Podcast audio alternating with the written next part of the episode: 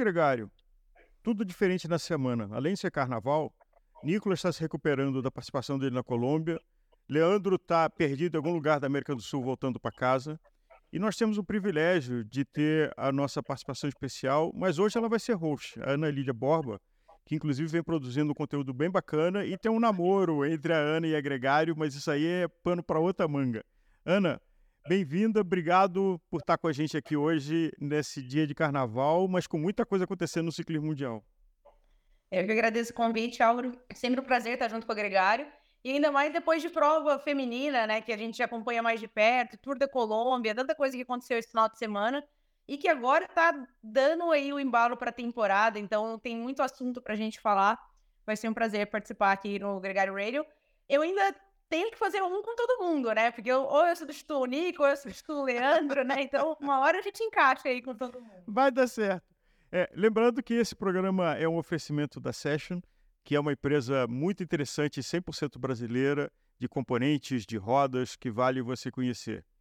Então, Ana, é, o, o, Leandro vai trazer surpresas para a gente assim que ele aterrizar e se organizar, falando tudo sobre o que aconteceu na Colômbia. Agora, eu estou aqui vestindo uma camisa da Colômbia para homenagear, porque, é, como se diz no Rio de Janeiro, o Leandro claramente estava um pinto no lixo. Porque você está num país do nosso lado aqui, onde ciclismo é fundamental e move multidões, é, é indescritível. E ele vai contar isso para a gente outro dia. Mas como é que você viu, estando aqui do Brasil, toda essa energia bacana que estava lá do, do Tour da Colômbia? Não, é, até falei bastante com o Leandro durante a, a volta da Colômbia, o, como é uma cultura diferente, né, que abraça o ciclismo. Então tava todo mundo na função do Tour da Colômbia, é, a torcida, as ruas cheias. A gente vê um clima parecido com o que a gente vê nas grandes voltas da Europa e aqui vizinho, né? Então a gente fica imaginando por que, que a gente não consegue implementar esse tipo de cultura ainda no Brasil. É... E o resultado disso, obviamente, dessa paixão, desse entusiasmo que eles têm pelo ciclismo, dessa organização de uma grande volta lá dentro, a gente vê no resultado dos colombianos, né? Então a gente vê grandes nomes andando no World Tour há tanto tempo, é, com, com, é, consolidado já e com consistência, com gente vindo nova e ganhando a prova e ganhando o Tour da Colômbia e virando ídolos, né? Eu fiz uma brincadeira com ele, vou deixar para ele contar para vocês depois.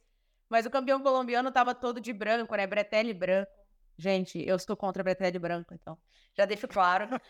mas o Leandro falou: não, mas aqui ele é praticamente o Vanderpool, então ele pode fazer o que ele quiser, né? Então, é, é muito legal a gente ver essa febre do ciclismo tão perto daqui, porque dá uma esperançazinha pra gente, né? Tipo, ah, você pegou lá, quem sabe um dia pegue aqui, apesar de que lá é um movimento que já tem mais de 40 anos, né? Então, desde a década de 80 ali, que o ciclismo na Colômbia realmente decolou, e graças a isso a gente vê tantos grandes nomes que já apareceram, que já ganharam grandes voltas, que estão aí nas principais equipes do mundo. É, eu não sei se dá para ter esperança, porque, e isso não é notícia nova, mas o impulso do, do, do na Colômbia tem a ver com a postura de governo, com o produto Café de Colômbia, tem a ver com o dinheiro do, do narcotraficante, que no Brasil aqui os bicheiros colocaram no carnaval, que a gente está vivendo agora.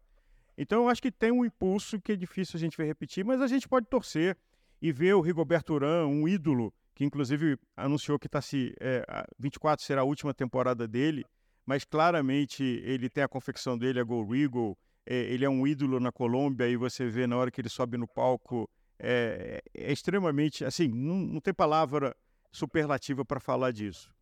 Agora, é, vamos a falar. Do... depende de ídolo, né, Álvaro? Desculpa até te interromper, mas o que acontece no primeiro momento é, é meio contraintuitivo. Mas você precisa de um ídolo para gerar uma movimentação da comunicação para levar mais gente para a base, né? Então teria que ser uma base que vai gerar um ídolo, mas é o contrário. Então, a gente vê isso, por exemplo, em outros esportes, entre aspas, é, elitizados, como o tênis. Então, a gente precisou de um Guga, a gente precisa de uma Bia Haddad para dar visibilidade, para gerar movimentação, para ter mais gente, para a gente poder, eventualmente, ter mais ídolos, né? Então, acho que no ciclismo, é, vamos torcendo, a gente tem alguns bons nomes já representando a gente no, no ciclismo profissional, no World Tour, nos Continental Teams, agora nas equipes de base da Europa.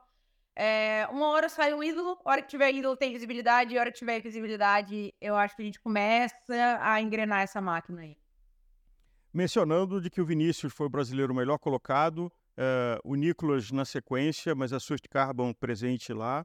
E falando de ídolo, é, eu acho que antes da nossa próxima pauta, que é falar do feminino, acho que tem uma coisa para a gente parar para pensar de que o modelo de equipe profissional, como eles vendem o nome da equipe, na, na hora que troca o patrocinador, troca o nome da equipe. Então fica difícil a gente seguir. Por exemplo, ontem teve o Super Bowl com aqueles números deslumbrantes e monstruosos do que move o futebol americano, mas o nome da equipe sempre foi o mesmo. Os jogadores ficam mais tempo na, na equipe. No ciclismo, você tem que troca o patrocinador, troca o nome da equipe. Então, se você é fã, você perde aquela conversa e os contratos são curtos. Então, você fica muito mais seguindo pessoas que estão no pico do que seguindo equipes. Nesse momento, você não é fã, você não compra os produtos daquela, daquela equipe, você não consegue mais dinheiro. E aí o hiperlink todo é que a gente, nessa semana na Gregário, vai trazer uma equipe holandesa chamada Tour Tietema, que nasceu de um cara que tinha vários seguidores no YouTube e que montou um modelo de negócio onde ele não vendeu o nome da equipe. Ele deixou de pegar dinheiro, porque a equipe chama Tour Tietema, tem o patrocinador que é a Unibet e que vai ter outros patrocinadores.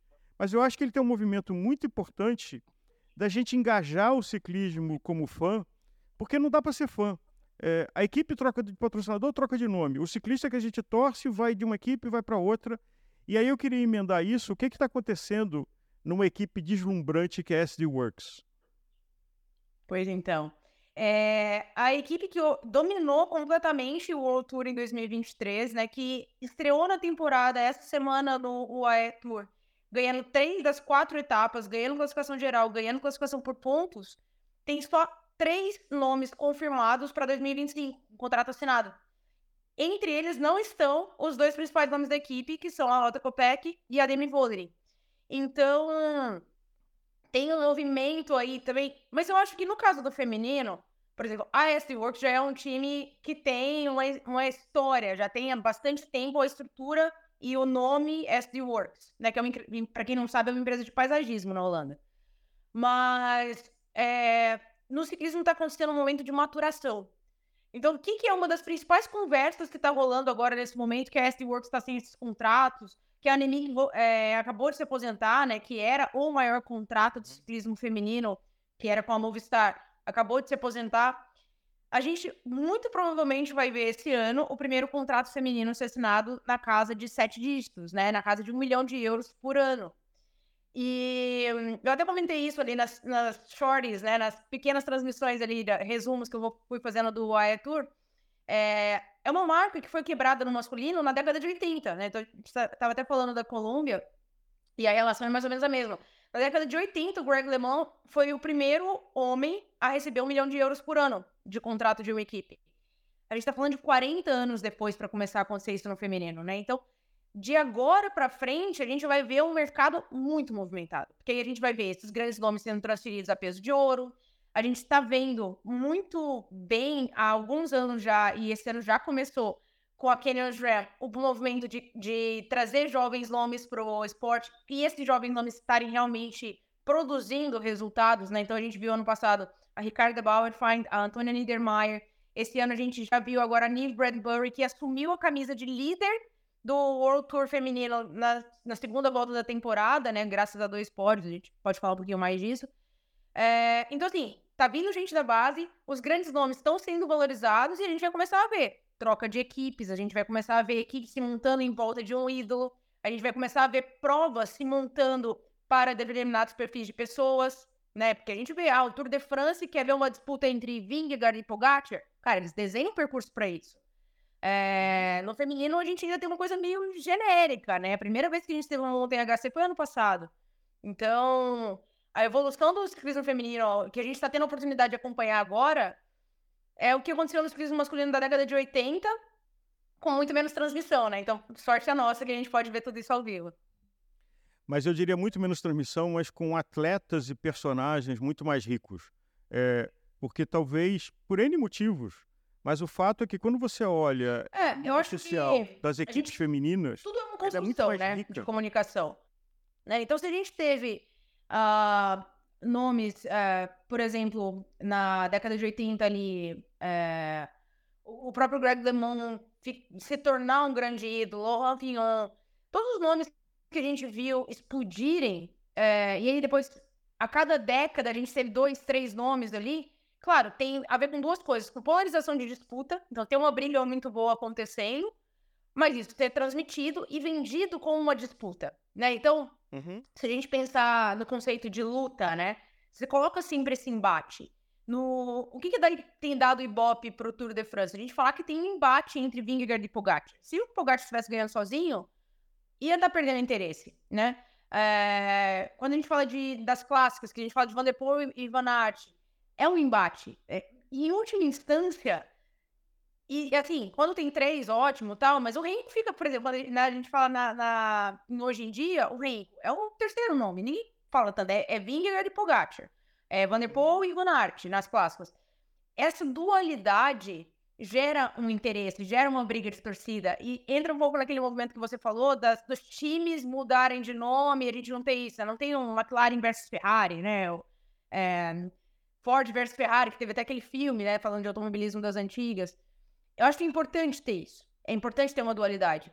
É, a Annemiek veio dominando sozinha. Hoje ela não domina mais. Eu tô quase torcendo pra ir Demi pra um lado, Lota pro outro, cada uma com um time super forte pelas costas, porque a gente vai ver o ciclismo feminino ganhar uma popularidade que não existe. Por quê? Vai ter o time vôlei, vai ter o time Copec, e ainda mais que é uma holandesa e uma belga. E aí, isso eu acho que é o que traz é, interesse, que traz torcida, que traz engajamento, e obviamente faz o, o movimento todo em torno do esporte crescer. Você tem alguma aposta para 25, onde vai estar cada uma? E é, é aposta, aposta, porque está muito cedo e tem muito pouca informação, né? É, exato. Até agora a gente só tá vendo rumores, né? O rumor mais forte até agora era, inclusive, da UAE tentando levar a Demi Vollering. A Movistar a gente sabe que é uma equipe que tem dinheiro e a Jumbo, é, no caso, Visma, Lisa Bike, né? A gente ainda continua falando. É, tem que se acostumar. Mas a, a, a Visma, Lisa Bike, também tem dinheiro. Então, eu chutaria que alguém vai parar na UAE e alguém vai parar ou na Movistar ou na Visma. É, mais provavelmente, Demi na UAE e, ou na Visma e a Lota eu chutaria Movistar.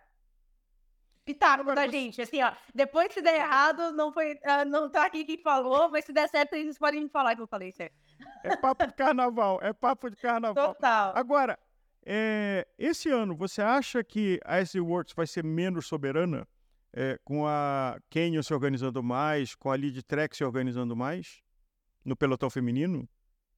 É, o que eu acho é que ela não vai ser menos soberana nos resultados individuais, porque a qualidade das atletas que estão ali dentro é, é muito diferente, e tanto em, quando a gente pensa em clássicas, quando a gente pensa em voltas.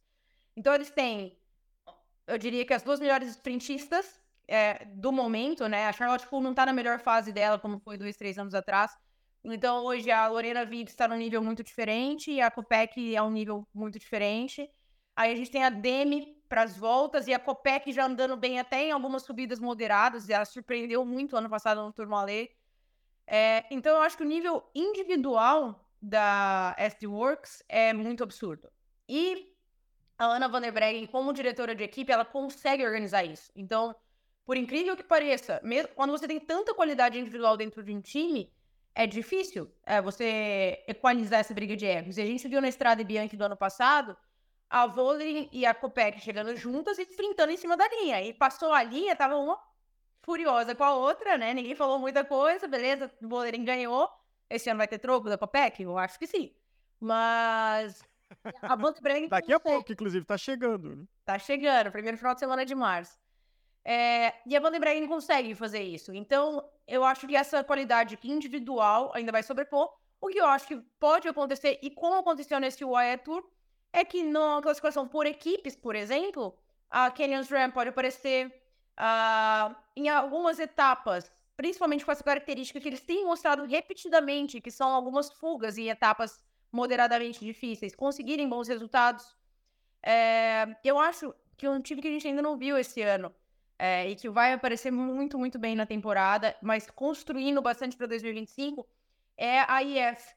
Porque agora a IF é proprietária, né? É o mesmo time do masculino, com a mesma estrutura do masculino. levou a diretora de equipe, que era diretora da Jumbo Visma, foi para a IF. Então, é um time que tem dinheiro e que está se estruturando para ser grande de verdade.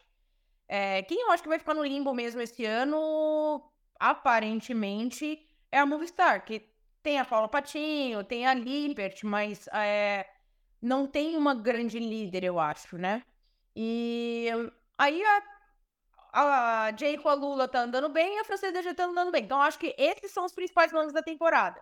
Mas a força individual da SD Works é tão superior que é difícil imaginar que os objetivos principais, né, que são a, as clássicas, as grandes voltas, né, as, é, acho que isso aí vai ser difícil tirar da mão da SD Works.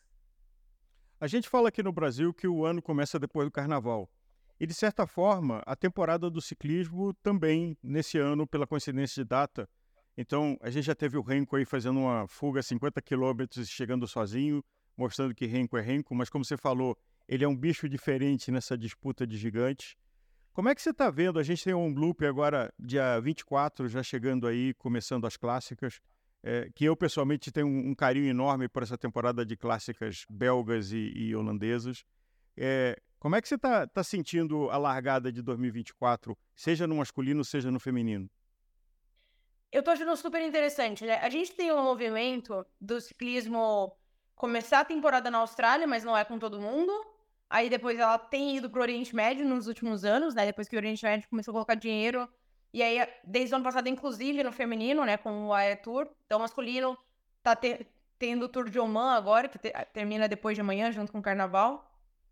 E depois vai para as clássicas europeias. E eu também sou uma grande fã das clássicas aí, dessa temporada de clássicos, porque são os, os embates, são as fugas, a gente para mim, eu acho que deviam ser premiados mais os ciclistas que são esses de, de um dia, né? Porque as voltas hoje são muito moldadas para um perfil que é o cara que só escala, né? O escala e faz contra-relógio, né? No caso. É, mas eu acho que eu, a beleza do ciclismo ainda tá muito nessa disputa dessas provas de um dia, provas duras aí de 4, 5, 6 horas. É, mas o feminino começou muito animado esse ano. É, eu acho que a gente teve um Tour da Austrália ali, o Tour da Under muito bom, com muitos novos nomes, né? Três atletas sub-23 ali nas primeiras posições. Aí agora a gente viu no UAE Tour, de novo, excelentes disputas. É, eu diria, não tanto disputa no sprint, né? Porque a Lorena Vives levou todos os sprints que ela fez. Mas a gente viu uma coisa que era que não tinha acontecido ainda no UAE Tour na, quando aconteceu em 2023, que foi uma fuga que vingou. A gente viu uma etapa com subida, com uma briga muito legal entre a Neve Bradbury e a Lotte Kopeck. Eu gostaria até de entrar um pouquinho mais em detalhes aí nesse UAE Tour feminino, porque eu acho que vale e é mais difícil de acompanhar, né, pra quem segue aqui o Gregário. Mas o que eu tô vendo, tanto no feminino quanto no masculino, é uma mistura de novos nomes que estão produzindo bons resultados nesse começo de temporada e velhos nomes, né? A gente viu o Marco Cavendish ganhando prova agora, a gente viu o Caleb Ewing, que estava sumido, ganhando prova agora. Então, eu acho isso muito interessante, porque esses, esses nomes da velha guarda aí, um Cavendish, um Ewing, eles estão tentando cavar o lugarzinho deles para as grandes voltas, para ser um sprintista da, das grandes equipes nas grandes voltas, né? Mas eles têm que provar que ainda tem condição de sprintar com jovens. Então, acho que as clássicas vão dar mais um pouco dessas oportunidades a gente ver essa mistura e começar a ver consolidação de, alguns, de algumas promessas aí. É... No masculino, a gente está vendo o Osório e o colombiano andando bem, né? Fazendo é, resulta resultados consistentes no, no Tour Colômbia. E no feminino, eu diria que o time da Kyrgios Ram, é, a Neve Bradbury arrebentou nas duas voltas. No Tour da Under ela foi é, terceira colocada. E agora no Wyatt Tour foi segunda colocada na classificação geral. Ganhou a classificação de jovens do Wyatt Tour e foi segunda no Tour da Under.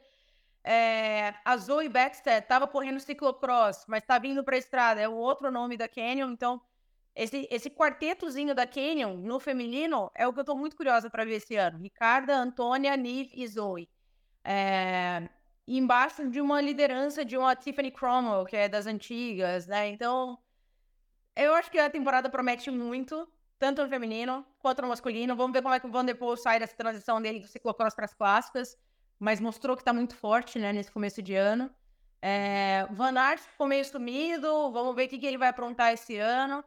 Tem aí as especulações, né, depois que a Red Bull comprou 51% da borra, é, de que possivelmente um Van Aert pode ir para lá, né? Também, é, assim como no feminino, tem especulação de contratação no masculino também. Então, tem muita coisa aí para se desenrolar antes de começarem as clássicas de primavera da Europa. Que, aliás, você falou uma coisa que eu acho que pode mudar muita coisa no mundo das equipes profissionais, que é a compra da Red Bull, porque aí é o nome da equipe, não é o patrocinador. Que lembrando que a Red Bull comprou o controle da equipe e não simplesmente é um patrocinador. Então, tudo que a gente estava falando antes do nome se perder no tempo, a Red Bull tem cacife para ser a equipe Red Bull sempre com outro patrocinador. É, e criar marca e criar fã, e tem dinheiro para trazer os melhores nomes e fazer uma equipe competitiva. Estamos é, torcendo aqui, vamos ver, nem só dinheiro resolve, está aí a Ferrari na Fórmula 1 que tem todo o dinheiro e não consegue entregar resultado. É, o Hamilton indo para lá para fazer a torcida. É, eu ia falar, entrou mais dinheiro ainda, né? Porque depois da, da contratação do Hamilton para 2025, as ações já subiram esse ano, então agora a máquina começa a girar de novo, né? E é, nessa semana tem muita coisa aqui na Gregário. É, a gente tem o Leandro que vai fazer um especial. A gente tem o MTBPS com o Guto, uh, com a Viviane. Na sexta-feira temos o Tudo Tema, que é um caso que eu acho que vale muito, apesar deles produzirem muito conteúdo holandês, então fica mais difícil da gente acompanhar. Mas eu acho que também é um modelo diferente, é, bem-humorado, trabalhando imagem é, e produzindo resultado. Ganharam já a primeira vitória dele, é, foram convidados para Amstel Race, então a gente vai ver eles lá. Muita coisa aqui. E no feminino, será que a Tota vai para a Estrada Bianchi? Ai, tô torcendo muito por isso. Tô torcendo bastante. Ela fez um bom começo de temporada, né? A Tota já fez duas provas esse ano. É, foi bem nas duas, fez um 22 e um 36 Na prova do 36 que foi a volta da comunidade valenciana, que apesar de chamar volta, é uma etapa só no feminino, é, ela teve, teve um pouco de azar e um pouco de falta de ritmo ainda de prova mesmo. Eu conversei com ela logo depois da prova. E ela comentou que estava mal posicionada na entrada da subida, que ela sabia que ia ser a subida que ia definir, mas ela achou que estava no lugar certo e não estava, né? Então, algumas atletas que ela tinha como referência ali foram cortadas. E aí ela falou que fez praticamente uma crônica escalada tentando buscar, mas aí desconectou, então ela chegou a 40 segundos e ela podia estar tranquilamente ali no grupo da frente que chegou atrás é, da Olivia, que foi a canadense que venceu a prova. Então, a Toto tá bem, tá forte, tava tomando antibiótico na volta da comunidade valenciana e ainda assim andou muito bem. É, eu acho que é bem possível que ela seja é, chamada para a Estrada Bianchi, porque hoje ela é um dos destaques, sim, da B-Pink, da equipe italiana que é, pela qual ela tá correndo. E vai ser super interessante ver ela numa prova com todos esses grandes nomes, né? Porque aí sim, ali começa a juntar todo mundo. Uma coisa é no Tour Down Under, que tinham algumas das meninas, agora no, no UAE Tour tinham outras das meninas, né? Então a Trek já levou a Elisa, já levou a Gaia, a ST Works estava lá, mas estava com uma equipe de cinco só, não estava nem com a seis que poderia. É... Agora não, na hora que começar On Loop, Strade Bianchi e dali por diante, a gente vai ver todo mundo junto. E aí, isso é ótimo tanto para Tota ganhar bagagem, quanto para ela realmente se comparar mesmo e saber o que, que ela tem que melhorar, onde que ela pode ir, com quem ela tá andando, com quem que ela pode andar. E pensando já em Paris 2024, que com certeza é o grande objetivo da temporada dela. Mas, ô Álvaro, é, você chegou a acompanhar o é, Tour? O que, que, que você conseguiu ver da prova, né? Porque, infelizmente, a gente ainda tem muita dificuldade de acompanhar o feminino, né? Não, tem que garimpar a informação, né? É, é difícil achar. É, eu diria que esse, esse é uma equação fundamental do, dos esportes. É, e voltando de novo ao Super Bowl que aconteceu, que é um grande espetáculo de mídia, é, e lembrando que tudo é mídia, tudo é entretenimento, é, é, muito difícil. Eu que sou um fã do ciclocross, por exemplo, no Campeonato Mundial, na, na feminina, tinha um sinal do YouTube que não tinha narração. É simplesmente uma câmera passando nada. Então, quando você fala de acompanhar, eu acompanho muito mais por post do que conseguir assistir, porque era difícil assistir. A, a GCN ainda dava uma alternativa que desapareceu. Então, a gente fica torcendo por post, o que é muito triste, porque dá, dá vontade de ver mais e não só 30, 45 segundos. Né? É, não, e aí, ao mesmo tempo, é, é difícil até, por exemplo, eu tava fazendo essa questão dos posts, né? É difícil até conseguir imagem para cobrir, né? Então, às vezes você acha largada, você acha chegada, mas você não acha que aconteceu no meio, se teve um ataque, você... né? Então, por exemplo, na etapa rainha, que foi a terceira etapa do UAE Tour, é, teve um ataque e ficaram quatro atletas subindo juntas a maior parte do tempo, até que a Neve Bradbury atacou esse grupo de quatro atletas, que tinha a Mavi Garcia, tinha a Alta Kopek e ela. É, e depois a Kopek buscou. Então, imagina a dinâmica disso em uma subida de 11 quilômetros, deve ter sido interessantíssima. A gente não consegue ver, a gente só vê ali live, streaming, né? Tipo assim, texto mas é uma pena que ainda é bem complicado. A Eurosport até transmitiu, mas o sinal é totalmente bloqueado para o Brasil. A gente agora não tem mais GCN também para quebrar esse galho para gente. Mas, bom, é, acho que a tentativa do Gregário e a minha também de estar, tá, pelo menos, contando o que está acontecendo no feminino é para a gente estar tá atualizado e saber o que esperar na hora que chegarem as grandes que são transmitidas, né? Então, Strade Bianchi tem transmissão. É, a Unloop, eu não sei se vai ter transmissão aqui no Brasil, mas seria ótimo se tivesse. E depois, na hora que chegarem as voltas também, todas têm transmissão. Mas uma coisa do Air Tour que eu achei muito interessante é que é, é uma essencialmente plana, né? Exceto a etapa rainha tinha uma subida, né? Então tinha uma subida de 10,8 km com quase 7% de inclinação, que era che com chegada ao alto. Então, por isso foi a etapa rainha. Mas eram duas etapas totalmente planas no começo, essa etapa, e depois mais uma etapa totalmente plana. Então, sempre é um tour para sprintistas. Ele tem até uma curiosidade que das 233 mulheres que já largaram o AE Tour, 224 terminaram. Ou seja, eles têm um, um índice de, de término de volta de 96%, que provavelmente não existe em nenhuma outra volta ciclística, né? Porque não tem onde você abandonar a prova, não tem por que você abandonar a prova, né? Não, e até a etapa rainha 10 km com 7.8 é Serra Velha de Campos, que vamos combinar para esse nível de atleta não é subida, né? é um rolado forte. Deus me livre rolar forte na roda dessas meninas, né? Você imagina o tamanho do estrago. é aquele famoso Deus me livre, mas quem me dera, né? Mas foi basicamente isso. Então, as duas primeiras etapas, clássicas etapas de sprinters, uh, eu achei interessante que a SD Works colocou a Lota Copec para trabalhar para Lorena Vips. Então, elas fizeram nas duas etapas uma coisa que é raro até a gente ver no feminino, que é um trem propriamente formado, né? A gente é, tá muito acostumado a ver, por exemplo, na Quick Step masculina, ter um trem bonito de embalada, uhum. Com vários atletas, um saindo depois do outro. No feminino, não. Às vezes você tem uma atleta ali, meio. E não, na primeira etapa do, do, do AE Tour, a ST Works tinha quatro atletas. Então ela colocou a Fenk, aí a Fenk saiu, entrou a Bárbara Guaricha, que deu uma paulada, esticou todo o pelotão. Quando a Bárbara saiu da frente, faltando 500 metros, a Lota Copeg pegou, e a Lorena Vives saiu de trás dela faltando 150. Então foi aquele sprint aula, né? Clássico, assim. Segunda etapa, a mesma coisa. Bárbara Guarichi, Copec e Vips. E, meu, você tem a campeã mundial de embaladora, né? Não é pra qualquer um, né, Álvaro? Hum. Então, agora, é, você falou uma coisa importante da gente que está acompanhando o ciclismo e o ciclismo feminino, de que há não muito tempo atrás era muito difícil viver do ciclismo feminino. Não, é, os salários ainda são muito diferentes. A gente falou aqui do que está para acontecer do primeiro salário de um milhão de dólares, mas é, era muito desigual.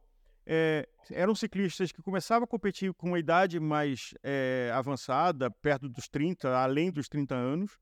E o que a gente está vendo é que, como é viável, chega uma geração mais jovem, mais estruturada, as equipes ficam mais organizadas. eu lembro, sei lá, logo depois da Covid, quando começou a transmitir é, e voltou a ter as pseudo-grande voltas femininas, era divertido sobre uma forma, mas era um barata voa. Porque não tinha muito um jogo de equipe, não tinha muito. É, não era organizado, era divertido de assistir, com faca nos dentes, assim, não tinha ninguém passeando ali. Mas o que a gente vem vendo, quem acompanha, como você, é, essa evolução, você vai vendo que tem um amadurecimento, você vai ver que não tem barata voa, tem um jogo mais calculado, tem um desenho de equipe, tem uma estratégia. É... Então está ficando mais sofisticado e mais saboroso até. É... Parecido, de certa forma, com o ciclismo masculino, mas com um jeito feminino de correr. Ainda tendo é, uma, uma, faca nos dentes, ainda tendo uma coisa emocional. É, e, e, que seja muito bom esse balanceamento de poder, de não ter uma equipe tão soberana. É admirável o trabalho da SD Work, eles são impecáveis em tudo, em administrar os egos, em, no talento. O design, para mim, é uma das coisas mais bonitas do pelotão. É, a, a diretora esportiva, assim, é, é o estado da arte é, que consistente. O que a Jumbo conseguiu ano passado, eu acho que a SD Works já vem conseguindo há mais tempo e luta para manter isso. Mas outras equipes fortes, como você falou, tem, entre aspas, todos nós queremos ver sangue, né? Todos nós querendo ver o Coliseu lá dos, das gladiadoras e gladiadores é, e nos identificar com esses personagens e torcer. É, uma coisa que você falou da sofisticação e, ao mesmo tempo, é, da característica do feminino, eu acho que o Barata Voa e o a briga, e o fato é que, assim, eu sempre falei, cara, ciclismo feminino é muito bom de acompanhar, porque é briga o tempo todo. Um dos motivos é que a gente não tinha etapas tão longas, né? Era raro você ver uma etapa de mais de 120 quilômetros, por exemplo, no feminino. Agora a gente já tem, em grandes voltas, etapa de 160. É... Por um lado, isso deixava o campo de prova mais aberto, né? Então, uma coisa você vai ter que rodar 250 quilômetros, Cara, é uma encebação ali no masculino até os 130, e aí vai começar a acontecer alguma coisa.